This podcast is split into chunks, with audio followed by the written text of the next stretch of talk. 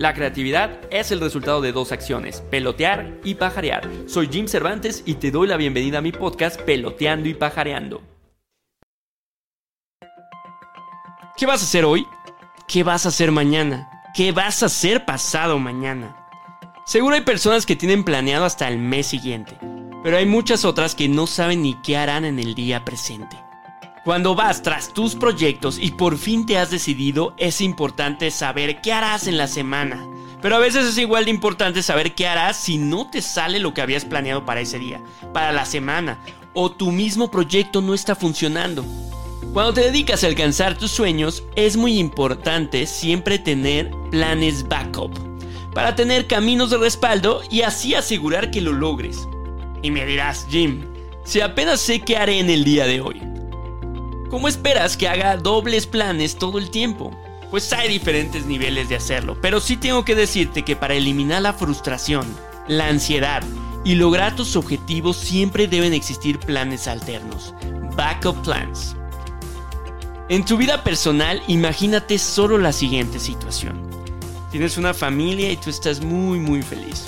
Un día por la mañana, se levanta tu pareja y te dice de la nada, creo que no soy feliz. Lo he estado pensando mucho y la verdad necesito espacio y tiempo. No me voy a clavar más en el drama que esto desatará, porque lo que quiero hacer notar es que en la vida no todo está en tu control, por más que lo hayas planeado o vayas por el camino que soñaste. Siempre existirán factores externos que no podrás controlar. Y yo te preguntaría, ¿alguna vez pensaste qué harías si una situación de pareja sí te pasara?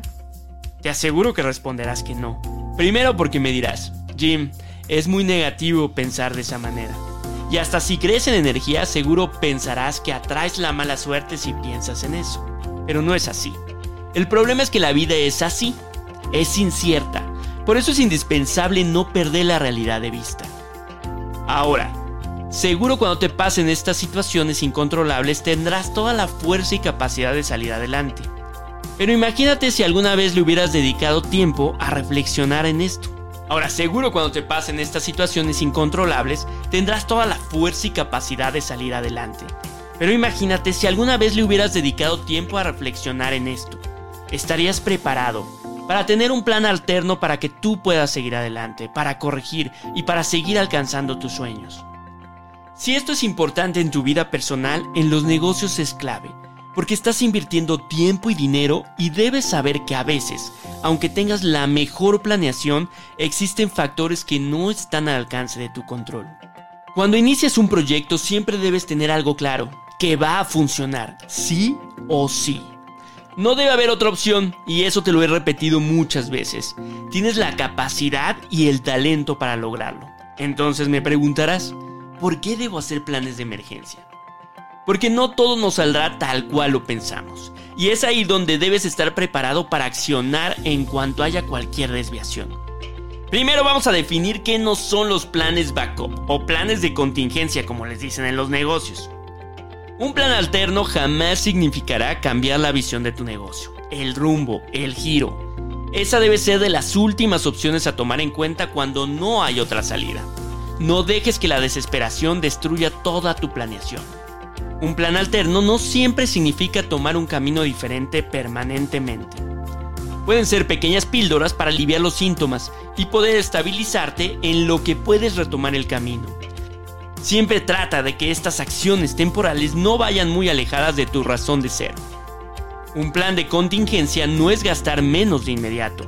Sí puede parecer una solución y lo es, pero hay que tener cuidado porque a veces por ver a tan corto plazo no estás construyendo el futuro.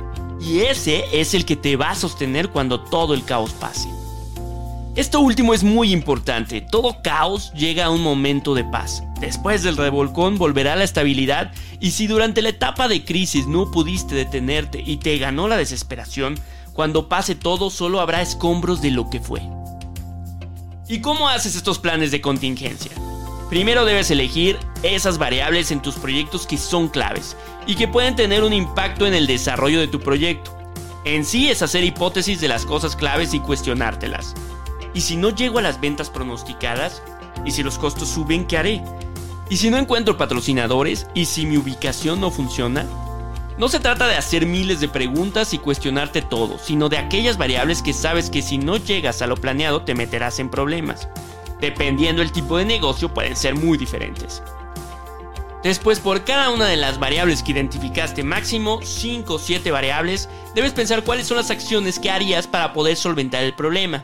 Estas soluciones deben ayudarte a llegar a tus mismas metas que te estableciste al inicio y haciendo el menor impacto a tu plan. No es huir.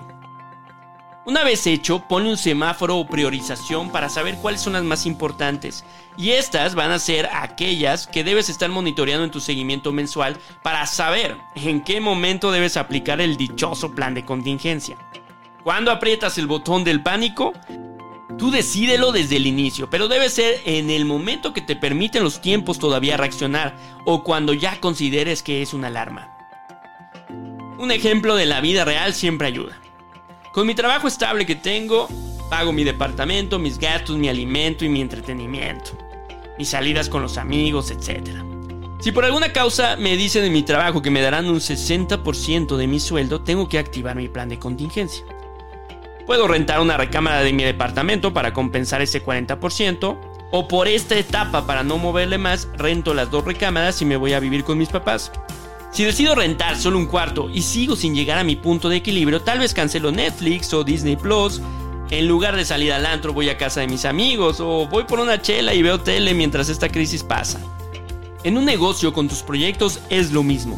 Si por ejemplo soy un cantante e invertí todo mi dinero en hacer mi demo, el objetivo son reproducciones de mi música en Spotify. Si no estoy llegando, entonces debo activar mis planes de acción como reforzar en redes sociales, presentarme en algún bar para darme a conocer, hacer un video de promoción, etc.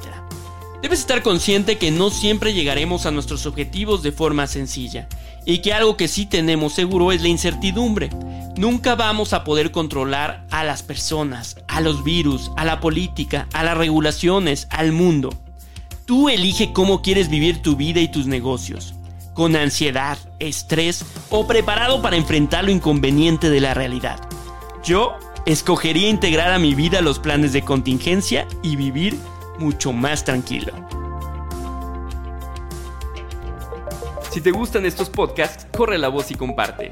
Espero te sirvan para pelotear nuevas ideas y recuerda nunca olvidar estar allá afuera pajareando para descubrir nuevos mundos que se convertirán en oportunidades y negocios para ti. Sigan escuchando todos los episodios de mi podcast Peloteando y Pajareando por Spotify o en Apple Podcast. También puedes leer frases de inspiración en mi Instagram Peloteando y Pajareando.